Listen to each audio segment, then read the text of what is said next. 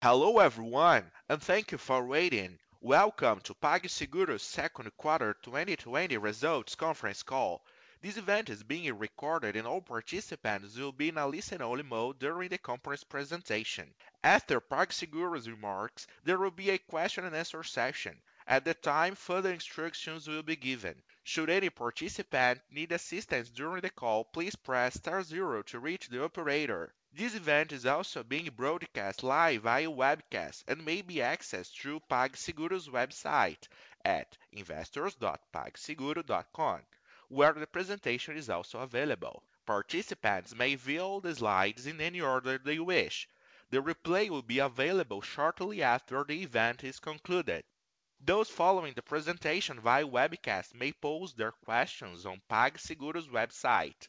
Before proceeding, let me mention that any forward statements included in the presentation or mentioned on this conference call are based on currently available information and PagSeguro's current assumptions. Expectations and projections are reasonable in view of currently available information. You are cautioned not to place undue reliance on these forward-looking statements. Actual results may differ materially from those included in PagSeguro's presentation or discussed on this conference call for a variety of reasons, including those described in the forward-looking statements and risk factor sections of PagSeguro's registration statement on Form 20-F and other filings with the Securities and Exchange Commission, which are available on PagSeguro Investor Relations website. Finally, I would like to remind you that during this conference call, the company may discuss non-GAAP measures.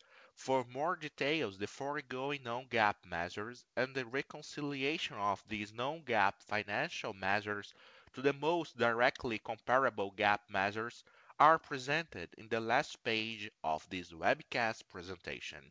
Now, I will turn the conference over to Mr. Ricardo Dutra, CEO. Mr. Dutra, you may begin your presentation. Good evening, everyone, and thanks for joining our second quarter results conference call. Tonight, I have here with me Eduardo Alcaro, our Chief Financial Officer, and Andre Cazotto, our Head of Investor Relations. We hope you and your families are well and safe.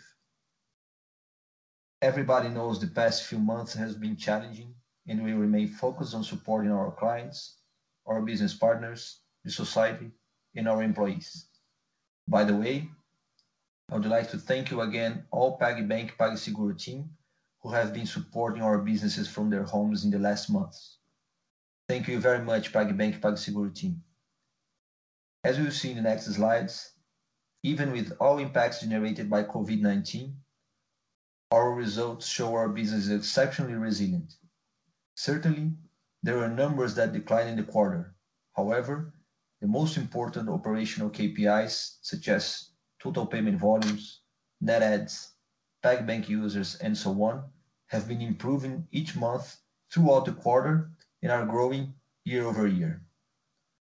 Finally, important to mention, we have developed features and products and acquired companies to build a complete and unique ecosystem to address the needs of our clients. Regardless of the current moment, we are confident in our strategy and the opportunities ahead of us. We keep investing to grow the company and, at the same time, keep our profitability levels. That said, Eduardo Alcaro and I will present some slides, and we will have Q&A session at the end. On slide three, we highlight the achievements of the second quarter. A challenging quarter driven by volumes rebound, accelerated growth, and stable margins amidst social distance measures and economic slowdown. We saw a strong financial and operational performance, a lot of traction in PagBank, and also online TPV and software services growth. Important to mention, micro merchants proved to be more resilient and faster adopters of new payment channels, and we continue to gain scale in payments and banking, backed by our unique online distribution in an untapped and underserved existing long-tail market in Brazil. TPV reached close to 30 billion reais, growing 11% year-over-year. In July and August, we saw an acceleration of growth year-over-year, marking 47% and 51% respectively. When compared with the first half of March, which is pre-COVID-19 in Brazil, the first half of July is 21% above, and first half of August is 29% above. Take rate ended the quarter at 2.72%, down 59 basis points quarter-over-quarter, mainly due to a temporary impact of mix, meaning more debit card transactions and less credit installments, directly impacting our prepayment revenues. However, our take rate continues to be way above the listed peers. Our net adds in the quarter were close to 300,000, up 32% versus first quarter 2020, and 1% higher than the second quarter 2019. Active merchants reached 5.8 million, with a historic record level of gross adds in June and July, given the higher demand for new devices. Transaction activities and other services revenues grew 4% during the quarter, reaching a pre-tax margin of 31.6%. Non-GAAP net income of 307 million reais with a net margin of 22.6%. Moving to PagBank, our non-acquiring TPV through banking, digital account, and wallet services reached 10.6 billion reais, growing 168 year-over-year, another triple-digit growth. PagBank revenue grew 52% year-over-year. In the first half, PagBank revenues reached 7% of total revenues and income, with a growth of 105% in comparison to the same period of 2019. We added another record of 1.2 million new PagBank users during the second quarter of 2020 and reached 4.9 million users in Q2. We are also proud to surpass more than 1 million pure PagBank consumers, with the average number of products users growing 36%, showing the success of our go-to-market strategy to reach clients other than acquiring. 4.6 million PagBank app downloads in second quarter accumulate close to 22 million app downloads in July, being one of the leaders on digital banks adoption. Moving to online TPV and software services. Last week, we announced that we reached an agreement to acquire Wirecard Moip in Brazil, the most complete online payments platform in the market, which will help us leverage our omni-channel offer. We will talk more about that in a few minutes. We also announced the acquisition of Zygo, a multi-sided loyalty and CRM platform. Online TPV grew 121% year-over-year in July, backed by a structural transformation in sales channel and payment solutions and the stronger growth of cross-border transactions.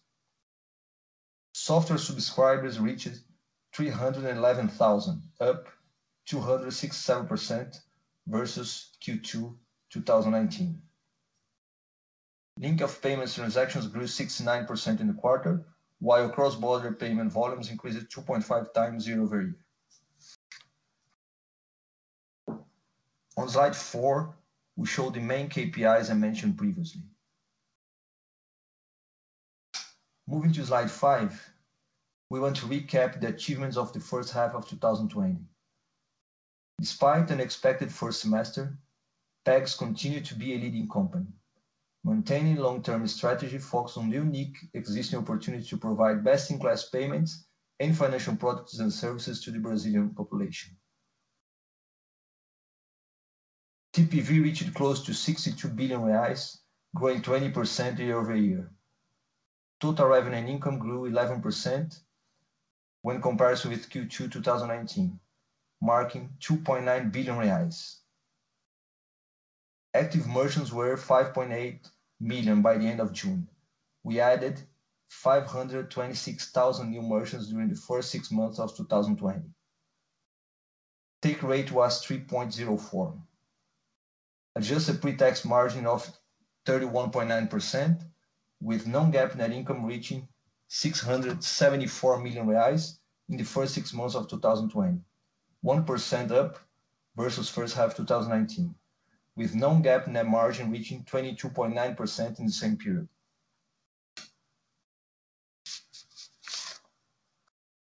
On PagBank services, non-acquiring TPV through banking, digital account, and wallet services reached 19.3 billion reais, growing 178% year-over-year due to the accelerated pace of new financial and digital wallet products launched to serve both merchants and consumers. Active users were 4.9 million, meaning we added 2.2 million new users during the first half of 2020, with pure PagBank consumers accounting for more than 1 million active users. Slide six, we show the main first half 2020 metrics I mentioned before. Moving to slide seven, we would like to reinforce our focus in growing with profitability. In the first half, Pag's net income was 60% higher than Brazilian listed peers combined, reaching close to 600 million reais of GAAP net income, down only 6% in comparison to this first half of 2019. Important to mention, Pag's results excludes the provision reversal we had in second quarter 2020, which impacted positively our bottom line.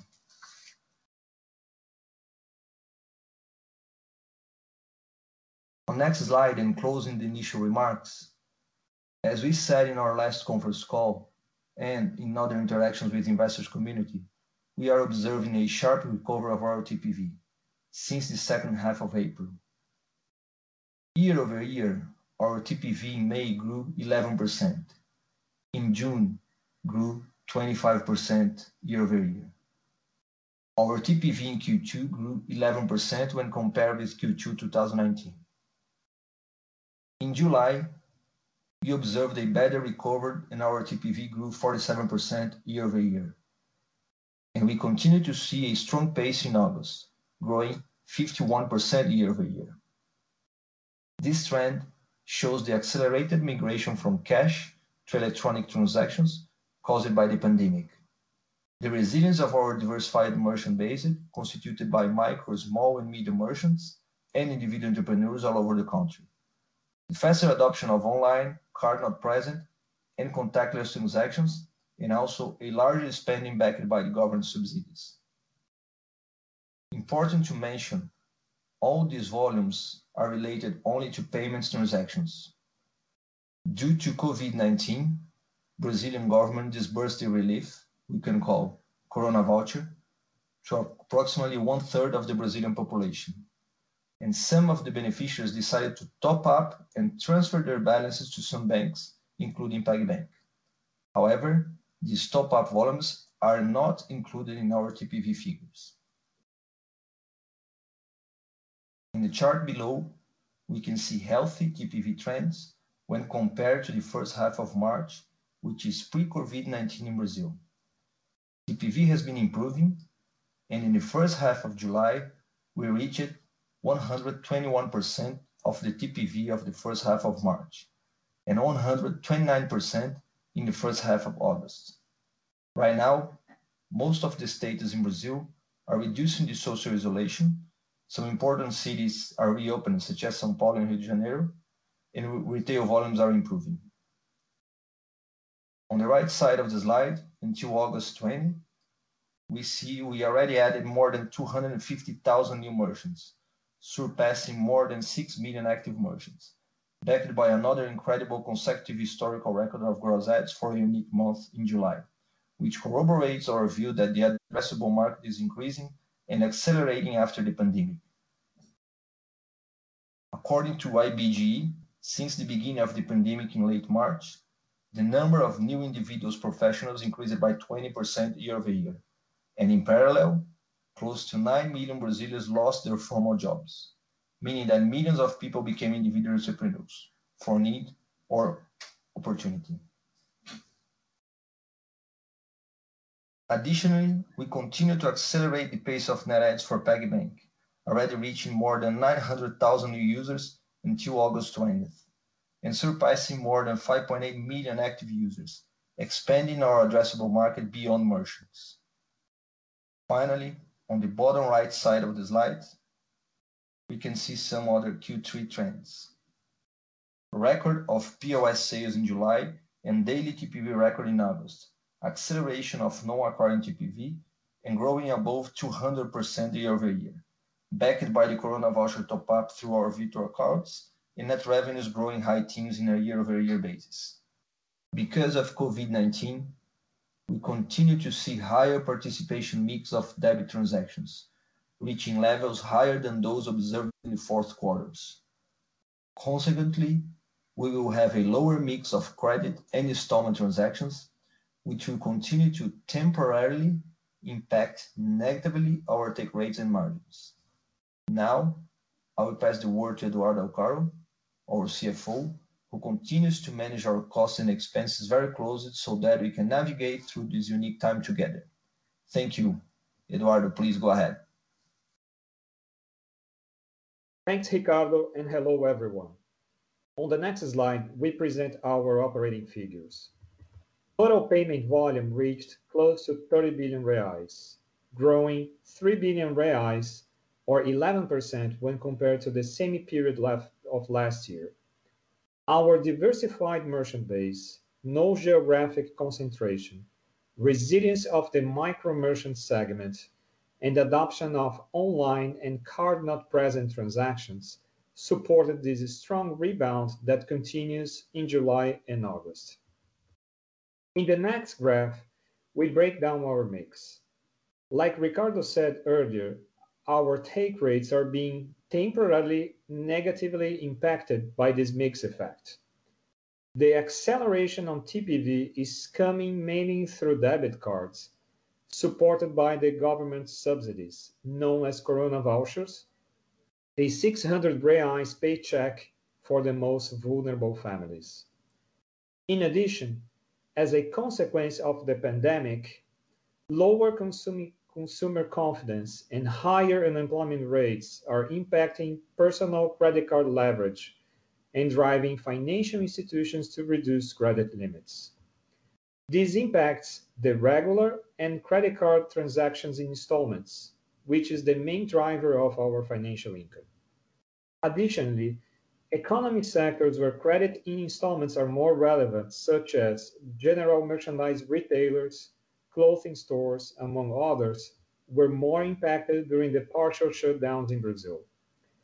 Debit mix reached an unprecedented level of penetration, surpassing 50% of our total TPV in some weeks of Q2, even higher when compared to the highest seasonality observed in Q4. Again, we expect this mix effect to be temporary, and it should normalize after the COVID-19 pandemic. And the good news is that we continue to gain market share and increase volumes on a year-over-year basis. On the chart below, our net take rate, which is the blended take rate net from transaction costs such as interchange, processing, and card scheme fees, reached 2.72%, down 59 basis points quarter-over-quarter, and 25 basis points in comparison to Q4 2019. On the next graph, we break down the take rate composition quarter-over-quarter, highlighting the most relevant impacts, which are temporary as a consequence of the COVID-19 pandemic.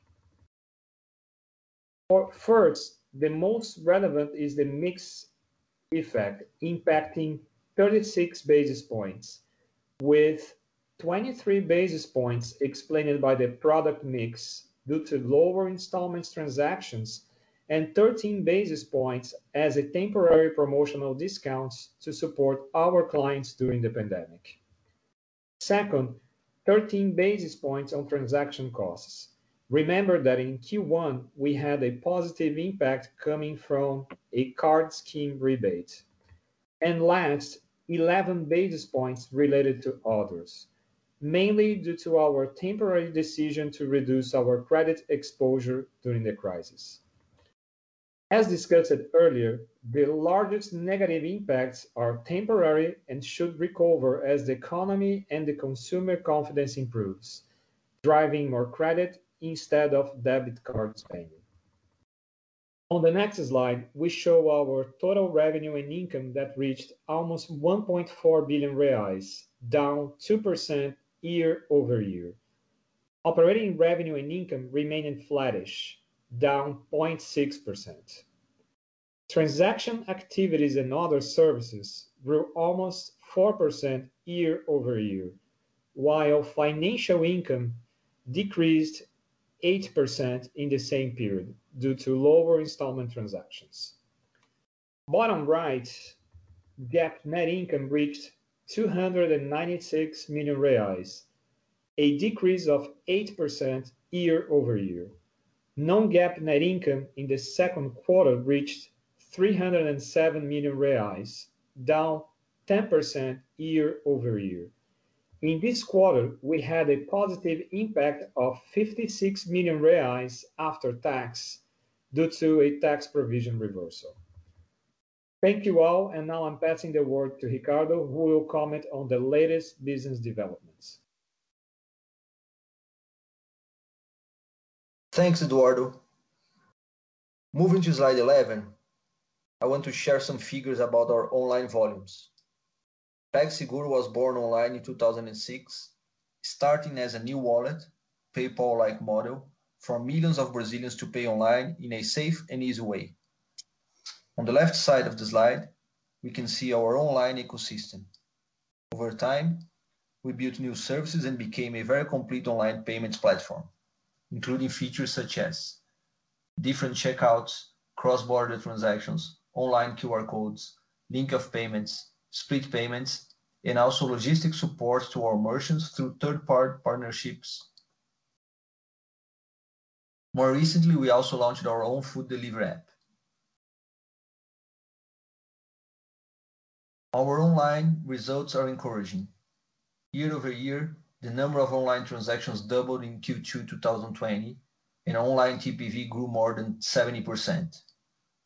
Transactions of link of payments, a solution easily shared through any social network such as WhatsApp, Facebook Messenger, and also through email or SMS, grew 69%, and our cross-border TPV increased 2.5 times.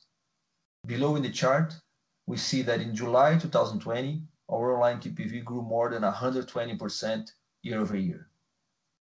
Important to say, we have very low exposure to sub-acquiring companies, meaning that almost 100% of our online transactions refer to our own merchants using our payment solutions.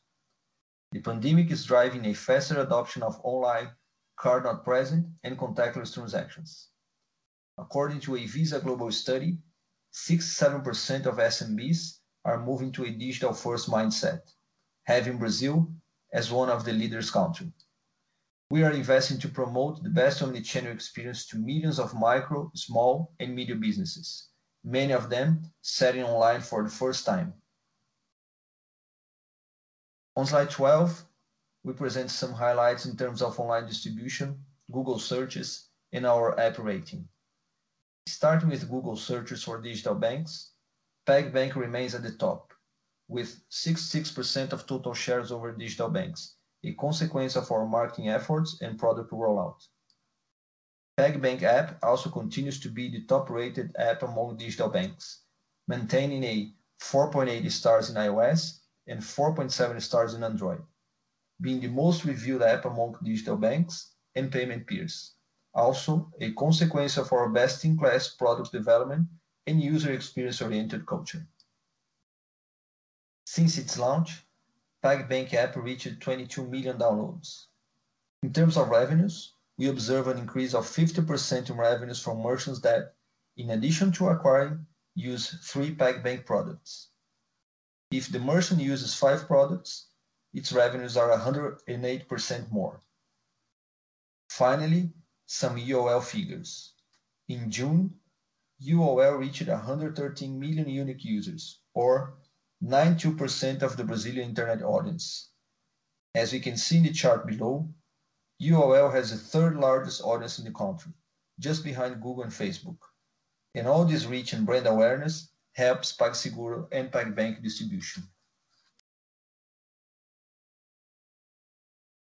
On slide 13, we show some relevant engagement trends in our PagBank ecosystem.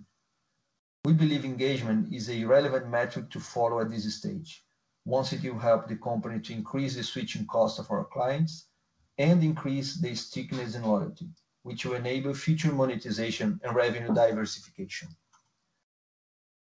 In terms of PagBank users, we reached close to 5 million PagBank active users, adding 1.2 million new active users during the quarter, driven by merchants conversion into PagBank users and the acceleration of net adds of consumers, surpassing more than 1 million PagBank active consumers, showing our ability to expand our banking and digital wallet addressable market through the launch of new products and services combined with marketing and online distribution.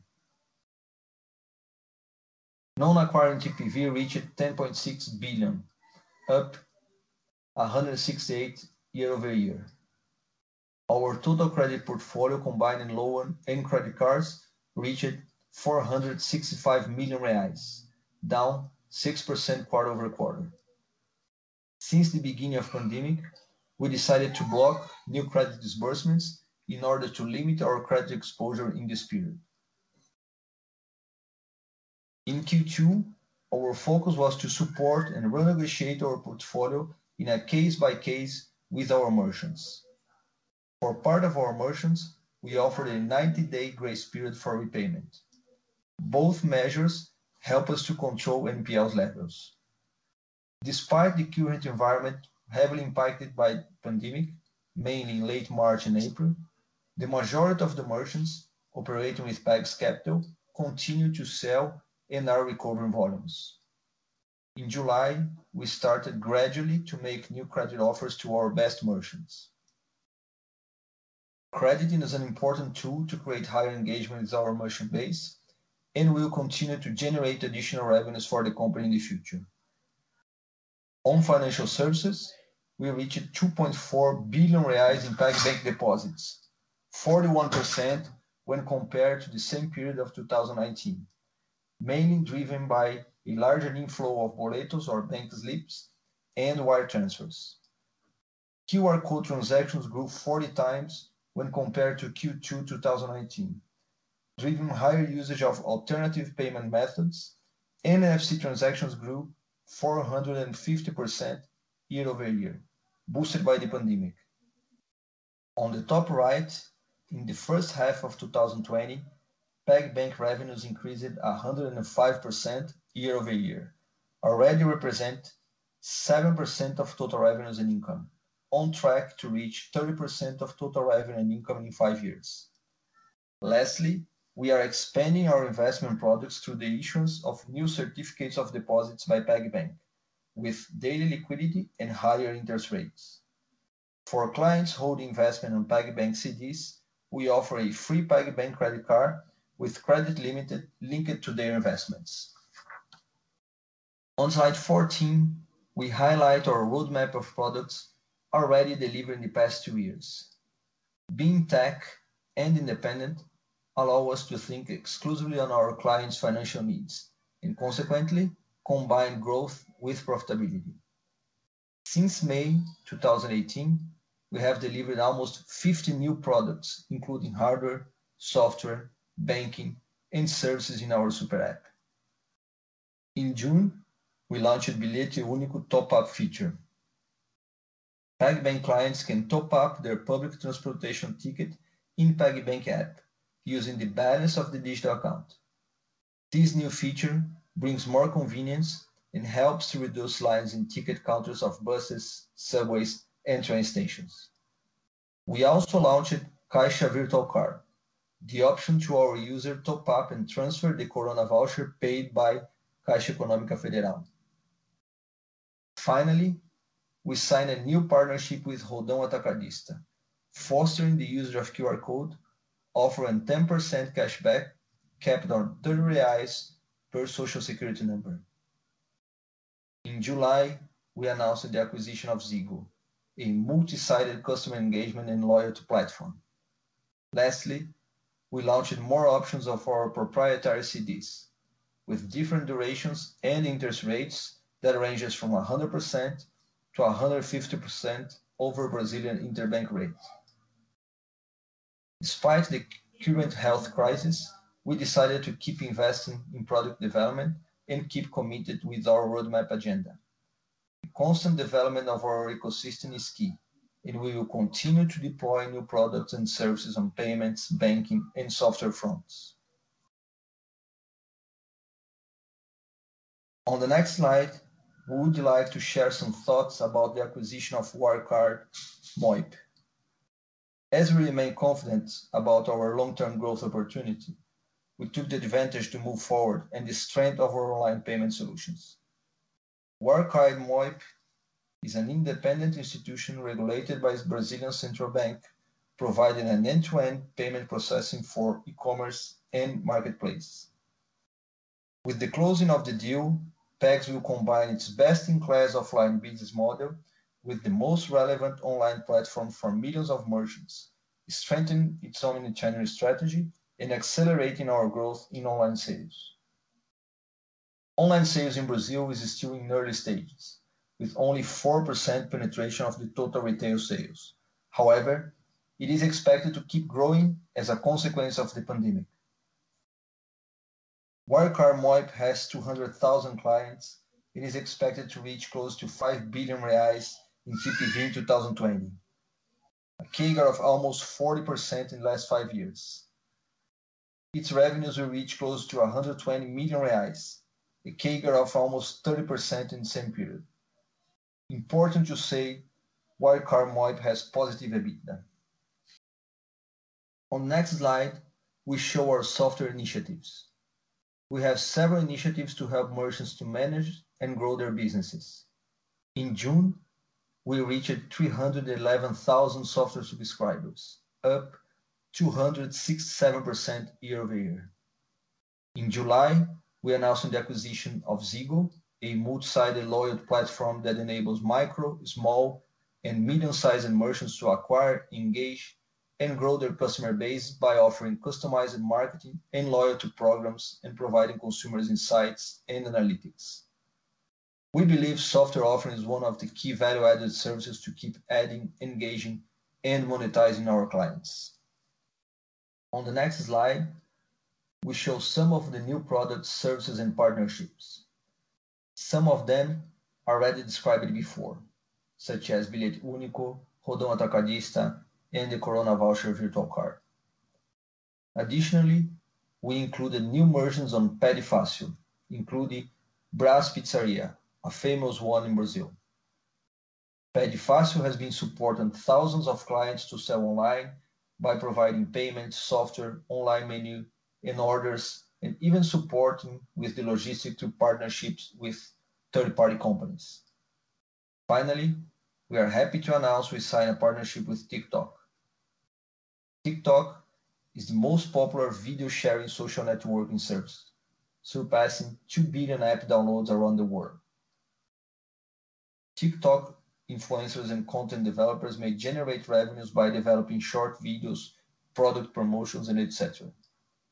With this partnership, PagBank PagSeguro offers a very simple and fast cash-out button so that users can transfer their TikTok balances directly to a PagBank account in up to one day and use all the banking and wallet services that we provide.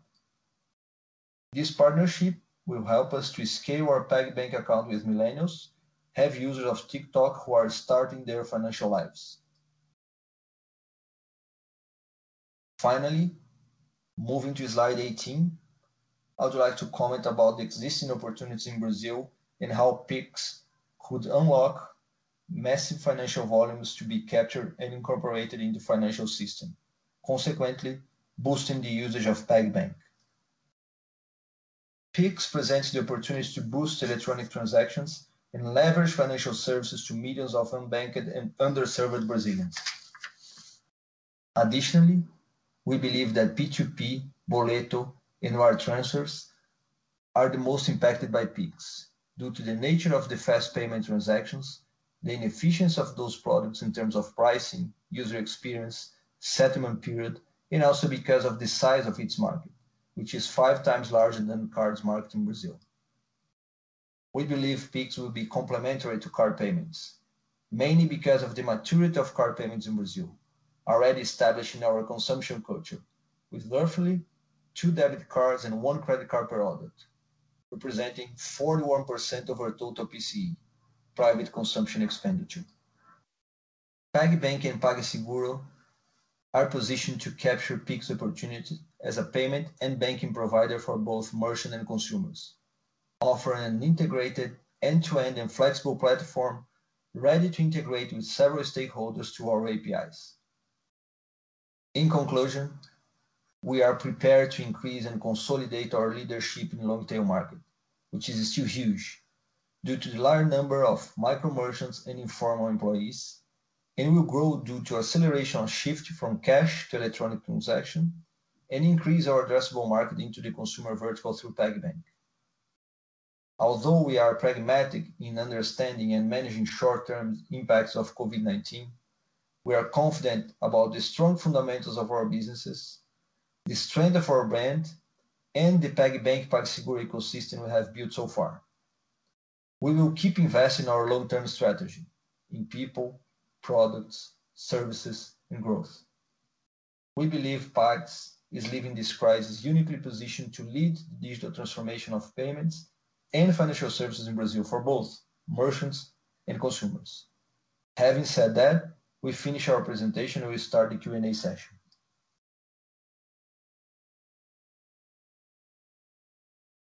Thank you. We will now begin the question and answer session. If you have a question, please press star one. Our first question comes from Mr. Craig Maurer, Autonomous Research. You may proceed. Yeah. Hi. Thanks a lot. Um couple questions for you. Um, first, uh, you had discussed the impact that stimulus is having on volumes. Are there?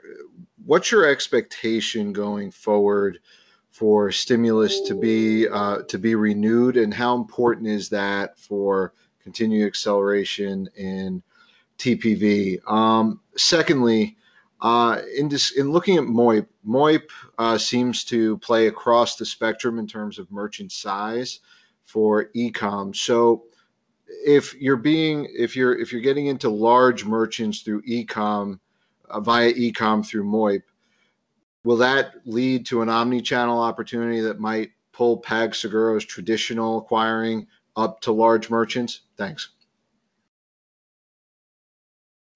Hi, Craig. This is Ricardo. Thank you for the question. Good to hear you. First part of the the answer about volumes, uh, the the emergency relief or Coronavoucher that government is is giving to to part of the population.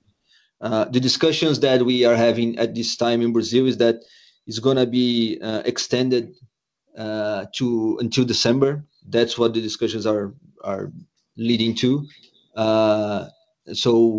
We're going to have this this money coming to the economy. Just to give an idea, it's close to 50 billion reais per month that the government is depositing for one-third of the population in Brazil. So It will probably continue until December. That's the the discussion right now between the Minister of Economy and also the President and and the Parliament. So um it's going to help in the next months for sure. After that, it's hard to to to answer you because it all depends how it's going to be the rebound, how it's going to be the unemployment, and so on. But we're going to have this this money in the next months. Uh, about Moip, you're right. Uh, they have a a solution that serves uh, clients from all sizes, even if it's small e-commerce or a large e-commerce, not to say marketplaces. So for sure, they're going to open up a door for us to to have these omni-channel solutions for e-commerce and and large merchants that want to have POS or another solution such as conciliation and things like that. So uh, it's not secret for anyone that the the world is becoming more digital after this pandemic. So, Wirecard is going to help us to leverage this this trend and have a better solution for for merchants of all sizes in in the online arena, and also for those who are clients from Wirecard already and that want an offline solution with POS and so on. Thank you very much.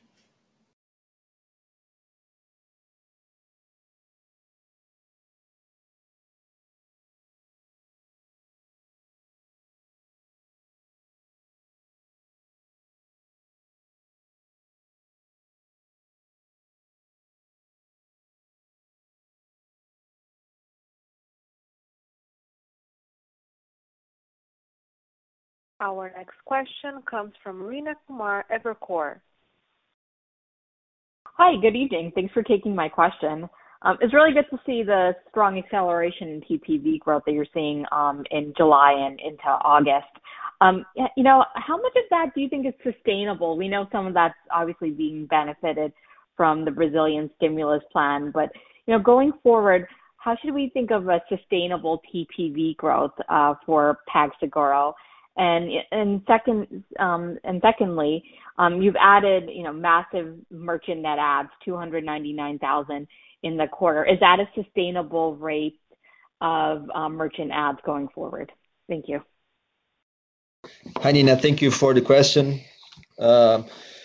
We think this, these volumes, part of the volumes, of course, are coming from this financial relief that government is sending to the economy, but it's a small part of that. I would say the majority of this TPV is the acceleration that we are having uh having more net adds, as you said, so close to 300,000 in Q2 and more than 250,000 already in Q3, in part of the Q3. So It's acceleration of more people coming to our ecosystem.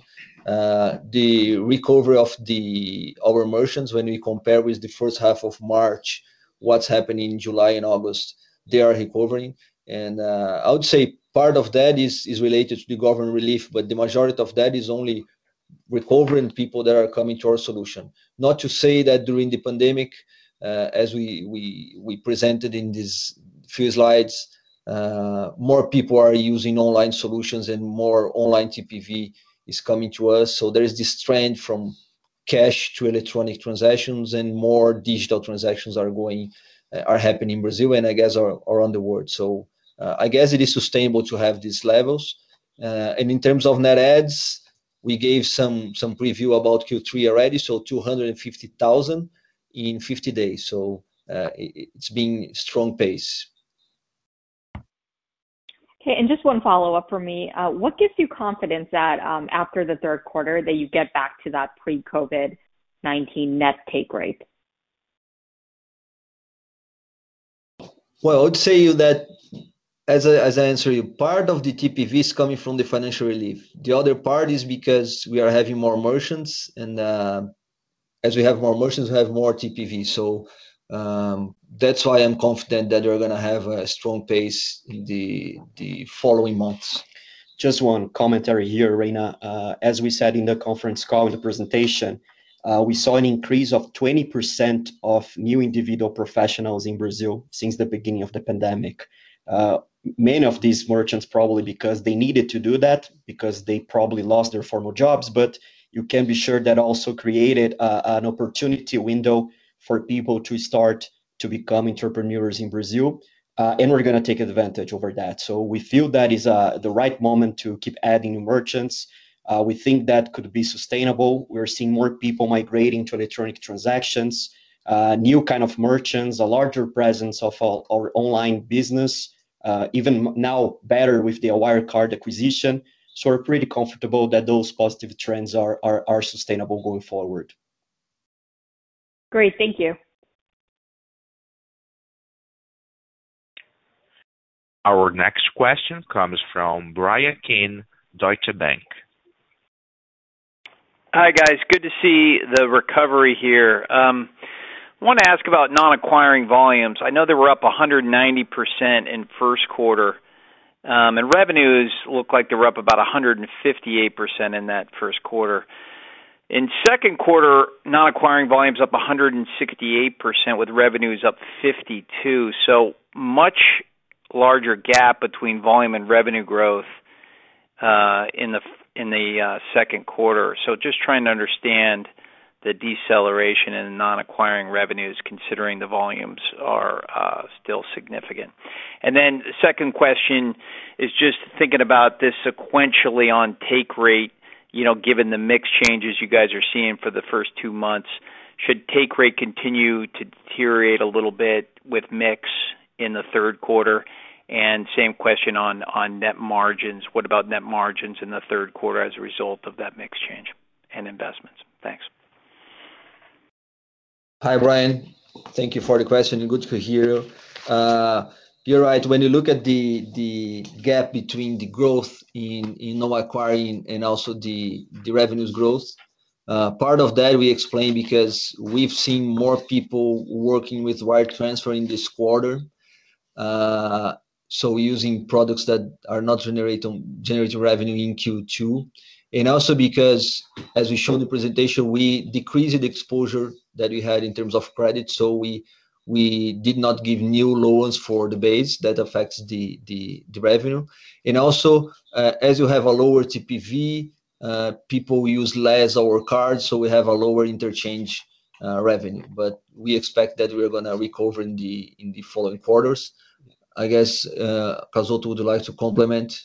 Yes. Part of the the clients in the Pag Capital product, Bryan, we also, let's say, decided to give a larger grace period of repayment, 90 days. So for sure that for those clients, we're not capturing the interest of the transaction. So this also helps to explain why we saw, let's say, less monetization in the credit product in this quarter. And again, a temporary decision given the pandemic. We are more conservative in in the credit originations. But as we said, we are starting to see, let's say, the environment improving. Uh, our best merchants are recovering their sales. Uh, they are transacting more, so it brings more confidence to to gradually, let's say, recover the credit activity with those merchants. And Bryan, this is Eduardo Alcaro speaking about your question on take rates. Um, first, the main impact in our take rates I mean, is related to our TPV mix. Uh, the industry as a whole saw an increase in debit transactions driven by the Coronavouchers and consumer trends. Um, consumers are focusing on essential needs, so reducing uh, reducing uh, their purchases in installments, especially in segments that are done in installments. So when you talk about apparel, electronics, uh, white goods, travel, and among other products that are done in installments, Um, and people are focusing more on on the on the basic needs, which we have more debit debit transactions. Uh, the second thing here is about the number of online transactions that doubled during the quarter, boosting online TPV 60% year-over-year. So take rates in some those payment methods like link of payments are slightly lower in comparison to the to the average. In the short term, uh, take rates uh, will continue to be under pressure as a result of the mix. Uh, we see this the same level of take rates in Q3 compared to Q2. but Again, in the long term, uh we see we see TPV um, normalizing and PagBank revenues should positively drive healthy trends for our take rates. Got it. And what about the net income margins, Eduardo, when you think about them sequentially from uh, 2Q to 3Q? I would say same net income margin levels. Same thing. Okay, great. Thanks. Stay safe. Thank you. Mario Pierry, Bank of America, you may proceed. Um, good evening, everybody. Thank you for the presentation. Let me ask uh, two questions then as well. Um, again, you talked a lot about the growth in online transactions. Can you give us a breakdown of how much online transactions represent of your total uh, transactions today? And how do you see this um, changing over time, especially right now, I guess all of your uh, strategy here is really to grow, seems to me, is to grow more on online transactions. And what you mentioned, right, that you do have a lower take rate there. So so just if you can give us some color then, what percentage of your volumes today are coming online, and what do you see this going? Second question is related to your financial income. Right? Uh, it took a big hit. Can you give us any sense if there's any pressure, though, you know, financial income from the lower rates environments? Right? Uh, we're seeing historically low levels in Brazil. Is that also impacting, um, or should that impact your your take rate on on financial income? Thank you. Hi, Mario. Thank you for the question, and also good to hear you. Um, we don't give the exact disclosure about the participation of online in the whole mix. Uh, but I'll say you that we know, as I said before, the world is becoming more digital and uh people are some people were forced to do online transactions during this pandemic all over the world and also in Brazil. So it was a great time for us to to have this agreement with Wirecard. They have a good solution to serve merchants for all size and all market and also marketplaces. We we will grow online much faster than than POS because first, our POS base is is, is bigger. So, uh, as a percentage, it is impossible to grow in the same percentage of the online. Um, and also because we are seeing people using more online here in Brazil. When you talk about the take rate, uh, there are two different solutions for the online uh, environment. First one is link of payments, and this is really, let's say, Uh, lower than the the offline solutions, the POS. But if you look at pure e-commerce, the take rate is higher than the the POS because we we have more risk there. It's an online transaction, so we charge more if you are a pure e-commerce or a marketplace. So uh, link of payment is is smaller, is lower than POS, but the other solutions, they have a higher take rate. Uh, It will be accretive to the take rate. We expect to be accretive to take rate in the future. Yeah. And, and also a larger presence of credit installment transactions, uh, especially in e-commerce and marketplaces, Mario. So over time, this should could this could be something, uh, let's say, um, important for us also in the mix of product and take rate. And uh, Mario, this is Alcaro speaking. Related to your question about financial income, Uh, the impact is purely coming from the mix. Um, as you you can go straight to our website and you can check the price. Uh, we are charging the exactly same prices that we charged uh, last quarter or last year or in the last two years. So at the end of the day, it's really is is really a function of mix, having more debit transactions. And being Brazilian, you know that uh, the Brazilians are more focused now on the very basic needs, and very basic needs are not sold in installments. Um, things that are sold in installments are usually uh, apparel, general merchandise, travel, all those areas where we we saw a slowdown in the whole economy. Okay. This is very helpful. Uh, just then a follow-up.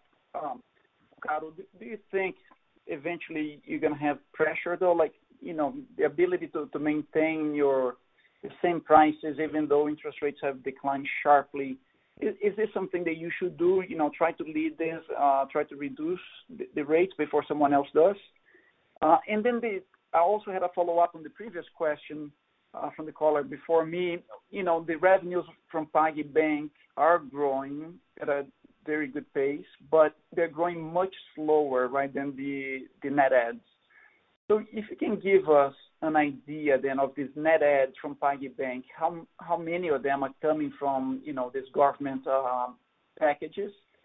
And if you can give us you know, a breakdown of the revenues that you're getting from PagBank. You mentioned it was the interchange and also some of the credits. But just to give give us an idea of what percentage of these revenues come from Worldline. Uh, Mario, uh, let me answer your first question about pressure on on on the um, on the on the discount rates. Uh, I mean, we are not seeing pressure. Actually, I mean, you can see the prices have been stable. If you compare to our prices to to our competitors, uh, for example, that also they are online, I mean, it's exactly same rates. They also haven't haven't changed. So we don't see a reason to to change just because I mean, we don't see we don't see pressure here. And still, if you compare to the kind of credit facility that we provide, comparing to, for example, to uh a revolving to a revolving credit or even the the Cheque Especial, I mean, charging 8% per month is still, I mean, a very, very attractive rate. Yeah, Mario, regarding the revenues of Uh, PagBank, the majority of the revenues come from interchange uh, still today. When we see the acceleration of net adds in PagBank and the the revenues uh, are not following, let's say, the same speed or the same trend, it's because it takes a while for the consumer that is coming to start generating revenues, and it will grow as time passes by. So we give the example in we gave the example in the presentation that the merchant that uses three PagBank products have 50% more revenues than acquiring. If they use if they use five products, it's uh, 100% more. So uh, I'm going to give an example. I can sign up for a PagBank account in three minutes, and then I'm going to receive the card in a few days. Until the point I don't receive the card, I don't generate interchange uh, revenues. Uh, I need to put money there to invest in a CD, for instance. If I invest in a CD, I will receive a credit card in a few days. So it takes a while for the the revenue to come. Uh, it's not a year, but it's not at the same time. It's different when you think about similar to what you have in acquiring. When they receive the device, they start selling, and then they they grow in the first months. But I guess in PagBank, it takes a while for the consumer to generate revenues. Uh, But I mean, we we are making cross-selling. We are making promotions, trying to people to stick more of the solution and use more than one product. So it is happening. It is happening, but it takes a little bit to generate revenues at the same velocity of the net ads. Okay, guys. Now, very clear. Thank you very much. Our next question comes from Cody Curry, Morgan Stanley. Hi, uh, Jorge Kuri, Morgan Stanley. Congrats on the numbers. Uh, two questions, if I may. Uh, the first one on expenses. You did a pretty good job on personnel and marketing expenses during the quarter, evidently not a normal quarter. Um, can you talk about um, expense projection for the remainder of the year and for 2021? Um, as revenues pick up, are you still going to continue to invest in the business above the revenue growth? And should we expect expenses hence to grow above revenues? Can you grow both at the same time? And what does that mean for um, EBITDA margins? And my second question is, um, I'm sorry to go back to this, but on the take rate, um, is it possible that the debit mix is actually a permanent change in the way Uh, cards are used in Brazil? Because the substitution of cash, which evidently has been very strong post-COVID, is really a substitution by debit, not not really credit. And and that may not come back. Um, and so maybe we have um, just a more debit-heavy um, mix in uh, in your business, as I think you do in other places that have you know higher penetration of uh, overall electronic payments versus versus cash. Um, so what gives you a pause to to say that uh, that is temporary and not potentially permanent? Thank you. Hi, Jorge. Thank you for the question. Good to hear you as well. Um, I'll talk about the the first uh, question. We as we as you said, we controlled expenses very well in the second quarter, and we're going to do the same in Q3. Uh, the only thing that I would say that is going to be different in Q3, as we see the opportunity to grow, we need to accelerate and and have the growth. Of course, balancing growth with profitability is something that we always say. So what I'm trying to say here is the marketing expenses in Q3 will be between Q1 and Q2. It will not be the same as Q1. It's going to be between these two quarters because we're seeing opportunities here to grow both of the business, merchants and consumers. Uh, in terms of personnel, it's going to be kind of similar. Uh, that's what I have the information at this point. So we'll invest a little bit more in marketing and um, try to grow fast, as you saw the previous in Q3, some of the numbers in terms of net adds, uh, 250,000 and 900,000 consumers. But as Eduardo said before, keep the margin levels at the same, keep the net income margins at the same levels. I guess the take rate, Alcaro can talk a little bit, and I I can complement if if it's necessary. Yeah. Uh, Jorge, uh, Good to hear you. Um, we are seeing on debit transactions, uh, if we go back like four years ago with the deep economic crisis, we saw the same same trends. I think not as dramatic as here because now we have 50 billion reais being provided to to, to people every month. And this is a normal this is a normal uh, pattern. If you see people with more cash on hand, they will obviously spend more on debit. And at the same time, we do have a credit compression in Brazil. So in our view, we don't see this as a permanent permanent change. Uh, we see credit compression in Brazil right now. We see 50 billion reais being being dumped in the Brazilian economy uh, every month. And the good news here is that we have been adding volumes, growing uh, in August above 50% our our TPV and adding more merchants. This means that we we continue to gain market share, and we are continuing to um, having an opportunity to expand our addressable market here. I just want one compliment here, Jorge. Uh, we still have some sectors like bars and restaurants and tourists where we have a larger presence of credit card transactions, uh, let's say, also being impacted, still under pressure. We're seeing that the activity in bars and restaurants is recovering a little bit, but not 100%.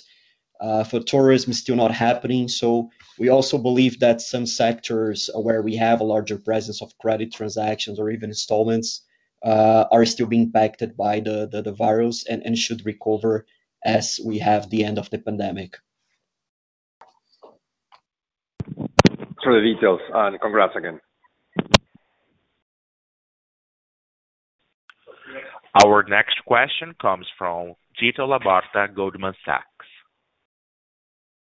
Hi, good evening. Uh, thanks for the call. Um, my question, a couple on costs. If we look at your costs, they went up in the quarter even though volumes were down. Just to understand, you know, would expect them to run somewhat in line with volumes. So did anything happen uh, specific there that your cost of services actually went up in the quarter? And and along those lines, I mean, looking at your net margin, if we back out that one time, the provision reversal Uh, that you mentioned, you estimate your margin was actually close to around 19%. Uh, uh, so just to understand, 'cause you had given you thought you had mentioned the margin would remain relatively stable or a little bit lower in the quarter. But so was that factoring in this provision reversal? And when we think about, you mentioned in the third quarter, your margin should also be stable. Should we back out that provision reversal so the margin should be stable at around 19%? Uh, so just to understand a little bit the costs and the impact of that provision reversal on margins and how to think about that. Thank you. Hi, Tito. This is Eduardo speaking. This is a good question. Um, actually, when we were talking about um, more uh, same level of net income margins, I mean, it's considering the the recurring uh the recurring operations of the company, taking out any extraordinary items. Uh, at the end of the day, the tax provision reversal is something extraordinary. So to to compare uh, a stable margin for next quarter, it should be excluding this one-time event that we don't expect to have in the next quarter. Uh, okay. The second question about costs. Actually here we have very. it's good news, Uh, because uh, you may remember that we have taxes on the inter on the intercompany transfer of the devices. And since we are selling more devices, we are having higher intercompany taxes on the on the devices. And as a result, you are seeing the cost of uh, the the cost of transactions going up. But it's really for a good reason as we are adding more merchants, and you could see that we surpassed uh, until August 20th uh, 250,000 uh, net adds. Okay. Thank you. That's helpful. So, so just to understand a little bit on the margins, because when you gave the guidance in the last quarter, you know, it seems it's it's a bit lower than that. So just was anything surprising in this quarter? Was it maybe the net, the take rate was lower because of the mix? Um, You know, why do you think the margin maybe fell more than you originally had thought? Well, as as we as we mentioned before, we we we saw especially in in the end of May and June, acceleration of the debit transactions in our mix, having a higher share uh, in our in our total mix. So, I mean, it came it came down from originally expected due to the product mix that we are having. But uh, we are not seeing in Q3 nothing different from what we from what we saw in Q2. And Again, this should be temporary. Uh, this is a result of uh, the sectors of the economy where we have uh, credit in installments. I mean, they they are slower than sectors where for basic needs, where we have more debit transactions. And again, I mean, we are having the the whole country a a credit compression. Okay. So mostly a function of mix, just just to understand. And then if I can ask just one follow-up question on the, the prepayment Uh, with the receivables market that's expected in November. I mean, do you think that could put some pressure on pricing, maybe offset by higher volume? But how do you think that could impact um, the prepayment for you guys? Hi, Tito. This is Ricardo. Uh, the the prepayment, the the chambers of receivables, um, it's gonna be. We think it's gonna be used. I mean, we we believe it's gonna be used for more large merchants because remember, our merchant sells 2,000 uh, reais in cards per month. If you consider the mix in a normal situation, we are saying that 30% of that is is related to installments. So we are talking about 600 reais per month. So they are very small. They don't even have the sophistication to use this kind of chamber of receivables and things like that. And also remember, when they use our services, they need to choose if they wanna receive the money Uh, instantly or in the 30. and The majority of them use to choose to receive instantly because we are talking about long tail. They just want the money as fast as possible. So uh once they make the transaction, we already make the prepayment. So I see the the receivables chamber as an opportunity if you wanna go there and bid for someone else's receivables, uh, and less as a threat. So uh, I see it's neutral to positive for us. All right. Thank you. Next question comes from Neha Agarwala, HSBC. Hi. Congratulations on the strong results, and thank you for taking my question. Uh, my first question is on TPV.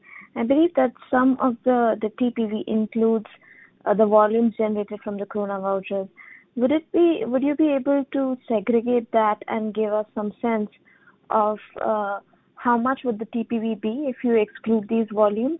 Uh, you showed the TPV evolution is quite strong. Uh, volumes in first half of August uh, is already 129% of that in the first half of March.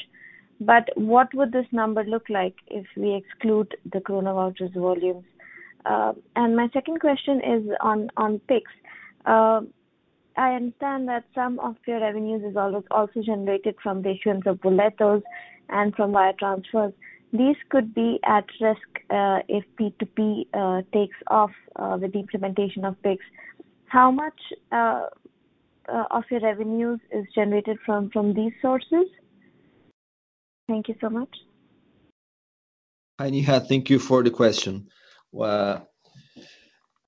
Let me just explain here. The first, let's say, explanation is we are not considering the top-up of Coronavoucher in our TPV. We are only considering payments that happen in our system. So um, the top-up that some other players consider as TPV or they some points they discount or make this disclaimer, we don't have these volumes here in PagSeguro. So it's only payments that happen through our our ecosystem. Uh, it is hard to say what would be the TPV without all the financial relief for Coronavoucher, because let's think someone gets the money deposited in a bank, and then they decide to use the debit card from this bank. So it is impossible to say what is the impact, the exact impact of Coronavoucher uh, to us. I would answer you in a different way. Let's say the we are growing much faster than the whole mm-hmm. industry.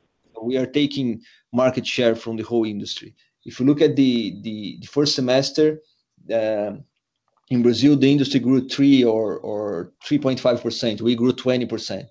If you look in Q2, the industry as a whole decreased close to 8%. We are growing 11%. So we are taking share, we are adding new merchants, we are bringing new people to the system. Uh, and being straight to your question, it is impossible to say this is Coronavoucher, this is not Coronavoucher. Uh, I would say you that we are having Uh, strong trends, putting new new merchants, new consumers, and taking share from from some other players. Um, the other question regarding Pix, and you asked about Boleto. Um, we also see that as a positive thing because we don't have debit card transactions in online environment in Brazil. It's a very bad experience, and today people don't use debit cards. Some of them decide to use uh, Boletos. We can now have this Uh, uh, solution that people are going to use Pix, and we can take a can get a take rate of that. And also, part of the people that decide to use Boleto, they do that because they want to pay in cash. They want to they want to go to a branch, or they want to go to a place with the Boleto and pay in cash and have the the confirmation of the payment and things like that. So uh I see that in terms of Boleto, Pix is a huge opportunity Huge opportunity because Boleto uh, doesn't generate too much revenues for us, and there is no debit cards in online transactions. And now with Pix, it's going to be able to have these transactions. So uh, it will be positive. Okay. Thank you so much. Uh, if I can ask one last question. Uh, in terms of competition, we heard that in the past few months, Mercado Pago has been quite aggressive in terms of acquiring new clients and distributing their POS machines. Uh, could you uh, uh, tell us a little bit about how you see competition in the past few months evolving in your segment? Well, Neha, as we we also talked in some previous calls and since the IPO, the long tail market in Brazil is still growing. I don't know how much the compet- the competition is growing when compared to us, but I'd say that we are very happy with 250,000 net adds in only 50 days in Q3. We had records of sales in July, uh, in June and then in July. We had records of of TPV, daily TPV in August. So we are doing very well. Uh, I don't know if competition is at the same pace as us, but we are not suffering. We don't see our churn going up. We do research all the time with our base. We people don't don't say they are leaving us to go to a competitor. Part of the merchants that stop transaction is because they they didn't have the business open because of the pandemic or things like that. So uh, we are not feeling the competition. So it's we are growing faster than what we grew in in Q2 last year. Very clear. Thank you so much for that. Our next question comes from Thomas Peredo, BTG Pactual. You may proceed. Hi, everyone. Thanks for taking my questions. I have two. The first one is on net adds in the merchant business. Before the crisis, you were indicating a similar net adds this year than last year, but with the 300,000 uh, net adds until mid-August, this indicates a much stronger trend. So I just wanted to try to get a view if you have new expectations for how much net adds could be in Q3 and Q4, if they can continue in the same strong pace as we are seeing in mid-August. And also, what is the expectation for next year? And the second question is is still on the net adds, but if you could share with us how much of the net adds uh, uh, were using the payment links, uh, kind of to have an idea of how much merchants you already have without using the POS machine, just using the payment links. And how was the churn, if you had any different dynamics in the churn in Q2 and more recently in July and August? Thank you. Hi, Thomas. Thank you for the question and good to hear you. Um, Regarding net adds, you're right. We we had an expectation for this year. Now we are surpassing the expectation by far. Uh, part of that, we see the strength of our brand, people coming to us because they know PagSeguro is a PagSeguro and PagBank. It's a trust company. They can make the transaction here. They don't are not concerned about the money coming here. They know it's it's a serious company, and it works very well. There is all this word of mouth that people talk to each other, the solution is good and it's easy to work with. And also we see part of the competitors deciding not to to compete in long tail anymore. They were vocal saying that they would not invest in long tail because it's hard to to to to make money because they don't have the scale, and they don't have the complete ecosystem. We always say here, people come to us because uh, they see as a more complete solution, not only the the, the POS, but also they receive the money right after the transaction. They receive a card to access the balance of the account. So we, as I said before, we are in a really strong pace. Uh, when you have a situation like that that some people also decide to work by themselves, some of them because they need, we also uh, see uh, more demand for our services in our device. So that's why we had records of sales in June and then a new record in in July. We see the the market, the long tail market is expanding, so we are addressing this market and accelerate it to try to grow as fast as possible to to gain share.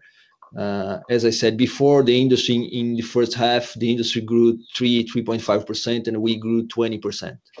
When we make research with the merchants that come to us, still today, 80% of the merchants that come to us did not accept cards before joining us. So it's not a zero-sum game here. We are bringing new people into the system. Some of them come because of they want to sell with PagSeguro, some of them come because PagBank. So, I mean, we are in a very good position. Uh, looking to Q3, uh, right now, I guess what we can say is 250,000. We can make these projections is going to be I mean, more than 300,000 in Q3. That's what we expect because we had 250,000 only in 50 days.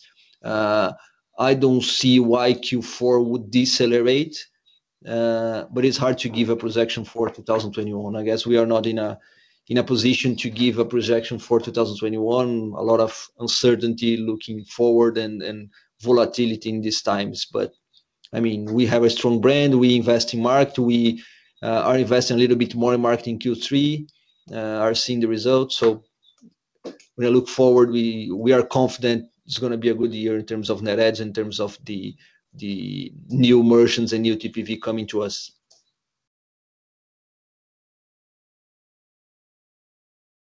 Okay. And just uh, a follow-up on the net adds, how much of them are clients using the payment link? And if you have any any different dynamics in churn, how did churn behave in this Q2 and early July and August? Yeah. Uh, so in terms of link of payments, we have uh, many merchants that decide to use link of payments, but I would say in this 250,000, we we don't have a large number of merchants that came to us only to use link of payments. I would say that the majority of that, not to say more than close to 100% of those, uh, they bought devices. Of course, they can also use link of payments because of some situations they have, or they just want to serve their clients, but it's not boosted by link of payments. This 250,000 is not boosted by link of payments. It's people that Uh, are coming to us and buying devices and and choosing a POS or a smart POS to to sell with us. In terms of churn, um, we see that it's very common in in PagSeguro that people come to us, they make a transaction for one month, and then in the following month they stop, and then they come back again. So we have this back and forth in long tail. Uh, we had this, let's say, decrease in April and May, but when looking in, in June, Uh, we recovered more than 100% of the base that we saw that were transaction in February and March. So uh, there is no churn, no, no let's say, spike in churn because of the pandemic. People just sold less because I mean the, business were closed was closed or some situation but they're coming back they're coming back and we see that the recovery is is being very strong and very fast okay one final follow-up if i may is if you already see a trend of clients that started using PagBank and then became like merchants of PagSeguros. Did, you see like this this uh, reverse trend? Yes, Thomas, we have this this situation.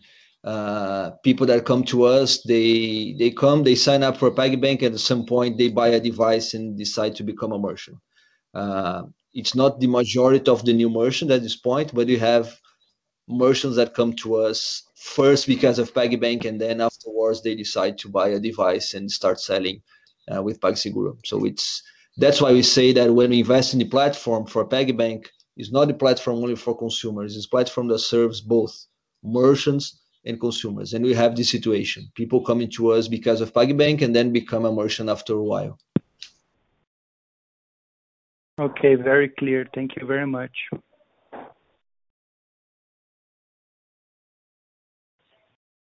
Our next question comes from Cantwell Guggenheim. You may proceed, please. Hi. Thanks for taking my questions. Thanks for squeezing me in. Apologies if I missed uh, some of this earlier. This is certainly uh, an impactful call. Uh, I just wanted to see if I can circle back and ask you one on PagBank. Can you talk a little more about the growth that you've seen in the user base? Specifically, you now have over 1 million consumers using PagBank, and you're also talking about another 900,000 net adds through August 20th. So it sounds like you're on track for another record quarter in the third quarter. So so what's driving that? And do you think Uh, those consumers are using PagBank as their primary account? I just want to get a feel for how entrenched that user base is. And second, um, you know, it's certainly interesting to watch your strategy with the partnerships you're making uh, with PagBank. So I guess my question uh, that I have for you is, you know, do you think the partnership here with TikTok can that grow into something meaningful eventually? You know, can that help accelerate the number of customers using PagBank? It would be great to hear your thoughts on that. Thanks. Hi, Jeff. Thanks for the question. You're right when you talk that we will probably have another record of PagBank net adds in Q3. In Q2, uh, we reached more than 1 million consumers using PagBank. Um, we also make research with this base. We have, let's say, a decent percentage of these Uh, consumers that use us as a primary bank. We are not disclosing that at this time, but it is getting better as time passes by. And why is that? Because we launched PagBank in May 2019. It was a very basic account. Then we started rolling out new products. Just to give some examples, in September last year, we started paying interest in the balances. So um, after that, in November, December, we offered a few credit cards for some consumers, and then we launched CDs, and then we launched new partnerships. Now people can have a CD here that pay 150% CDI. Uh, so that's why people are coming to us and see that we have a complete uh, digital account. Of course, it's not complete yet, but we are rolling out products, and that's why we invest in platform. There are many things that we need to do. We launched some uh, micro insurance Uh, in Q1 this year, PagBank Health. There are some others that we will launch as well. So we are making this this account more complete. So people will use as a primary bank more and more. Uh, they come to us part of because they see it's a free account with uh, a lot of services and that are for free. That's first thing. And the second one is because during the pandemic, people saw the need to use more digital banks in Brazil. That's a trend that is happening here and probably is happening around the world. So the branches were closed. People could not go there to make some basic operations. So there is this demand for people to use more uh, digital banks. So we we see a good trend and a good opportunity for us. As I said before, the world is becoming more digital. We thought that we were digital already, but now with the pandemic, there was this acceleration, uh, more people using more digital services.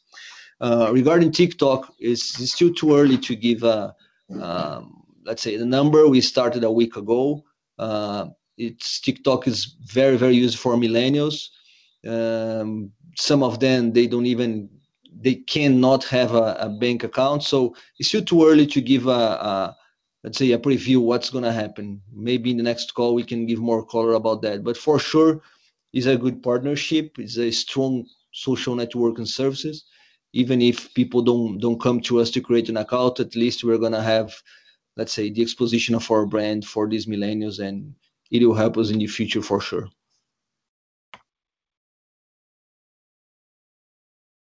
Okay, great. Thank you.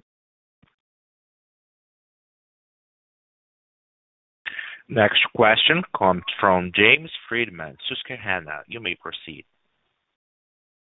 Hi, uh, thank you. This is a good investor relations presentation. Um, I just had a couple of follow-up questions. Um, the first one is, um, when would you suggest that we start to layer in Wirecard? Is this year too soon, or is it more a 2021 event? And then, in slide 18, this is the one where you talk about Pix, Ricardo. You know, what do you mean in this example by the barcode replacement? If you could just elaborate on that. And then, um, how should we be thinking about the financial model? Is there any, like, take rate observation you would have about what Pix might look like if it's a funding source for you? Um, so those are the two questions, Wirecard and then Pix. Thank you.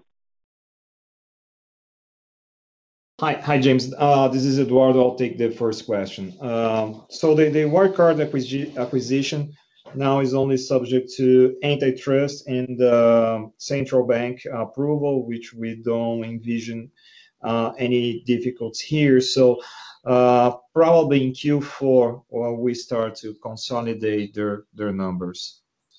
Yeah. And going to slide 18, James, first of all, thank you for the question. Good to hear you.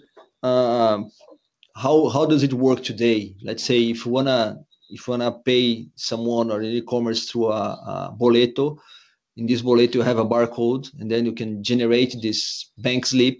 There is a barcode, and you you go to your bank app, or you can print that to pay in cash, and then the money is gonna come to the the merchant in the next day. And only after that, they're they're gonna have the confirmation and send you the products or, I mean, uh, make make the services available for someone that is buying or for someone that is paying. Uh, with Pix, uh, this could happen automatically, so people just can go to a website or a screen and then make the transfer. It's gonna be 24 hours a day, seven days a week. Regarding uh, how it's gonna be the economics for us, for sure, it's gonna be the source of funds because PagBank is a, an account that people can send the money they will receive through Pix, so they're gonna send the money to us. And also, we can offer solutions with uh, charging take rates for our merchants if they accept Pix. What is defined is that people that is buying will not pay anything, but people that are receiving, if it is a business, regardless if you are a small business or not, uh, the the company that is making this connection can charge. So for sure, we are gonna offer this for our merchants, uh, and we can even... We will have take rate in this type of transaction, and that's something that or we have a very small take rate today, or maybe we are out of this market at this time. So it's it's an opportunity to reach this market that is five times larger than credit cards market or cards market. Great. Thank you very much. Next question comes from Josh Beck, KeyBanc. Thank you for uh, squeezing me in. I just have a higher level question. Obviously, you know, we're all starting to get a lot of information on Alipay and China, and certainly what a super app can look like. And, you know, in the U.S., we have PayPal, and, you know, that's a pretty good uh, example of a really powerful uh, wallet. So I'm just wondering, you know, when you think about Brazil, you know, where do you see the consumer ecosystem going to in the next, you know, call it five years? And and and also, how do you think about the importance of QR codes within this kind of new uh, consumer digital ecosystem? Hi, Josh. Thank you for the question. Good to hear you. Uh, that's that's a discussion that people always bring to us, making the parallel with China. It's worth to say that we we went to China many times to understand what's going on there. Uh, And uh, what we always say is uh, there is only one China in the world. It doesn't mean that what works in China is going to work uh, in another emerging country. But I guess the difference, the main difference here is that in China, they didn't have the the penetration of cards or the plastics, if if you prefer, that we have in Brazil. Today, 40% of PCE is already happening in, in cards. So in China, they only had the cash, the paper, and then they went straight to the mobile phones. So they didn't have this plastic culture that we have in Brazil, first. Second, they didn't have the credit that we have in Brazil. People use credit card a lot, so it's different. People use only the debit. So uh, we have also this culture of credit and credit with installments. So we are, let's say, much more in front of China in terms of plastics or cards or things like that. So they went straight from the cash, the paper, to the mobile phone. That's the first thing. The second one is about super app. We are always um, building this our app to to try to be a super app and uh, have additional services. There are some other companies doing that down here. Uh, the conclusion is is it's hard to change consumer behavior. People keep using the cards. Of course, some of the early adopters use the super app, but some people use the the card. So I see a very different situation when when you you think about that super app is going to come to Brazil and be successful in terms of disrupting the the industry that you have here. So even if you think about some of the social benefits the government pay in cards. So it's very common here for people to use cards. Uh, we gave some information in the presentation. On average, an adult here in Brazil have two debit cards and one credit card. And they use credit card a lot because we have 30-day grace period without any interest. So different situation, different environment. Uh, that's why we keep selling thousands of devices of POS in Brazil because people use card. And if the consumer wants to use the card, the merchant needs to accept it. That's why they need to have a POS there, and that's why we are selling uh, records of devices in June and July. Really helpful. Thank you for the uh the context uh on on the market there. Really appreciate it. Next question comes from Guilherme Grespan, JPMorgan. Hey, guys. Thank you for the presentation. Opening for questions. Uh on our side, there's actually a follow-up from the, the previous one on the inventory tax. Uh, it was not fully clear to us. If I'm not mistaken, the last time we discussed this on the conference call, it was expected to be uh, a little bit lower, the impact from these transfers. And we we just wanted to dig a little bit deeper on the on the dynamic of what is happening. And we are trying to understand here if, first, uh, you have a runoff inventory there in the subsidiary that as you sell more POS, uh, this impact in terms of tax starts to happen. And if that's the case, can you provide us any soft guidance on what is the size of this inventory or eventually how long it's to last those impacts? Uh, or if there's a second situation in which the new POS acquisitions that you guys are buying from suppliers, if it's happening on the subsidiary and then you are selling on the holding. Uh, and if that's the case, which was not clear to us, what is the benefit of making this structure? Thank you. Um, I will start with the last question. Uh, the benefit, uh, we do have a tax benefit of doing that through this subsidiary, comparing to the holding to the holding company of PagSeguro. I think we mentioned that in the in the in the last in the last call. Um, it's not a really a a one-off. I mean, we are actually uh, pleased to what happened. We posted record devices sales in June and especially in July. So we we are not seeing uh, this this figure coming down for for a for a good reason.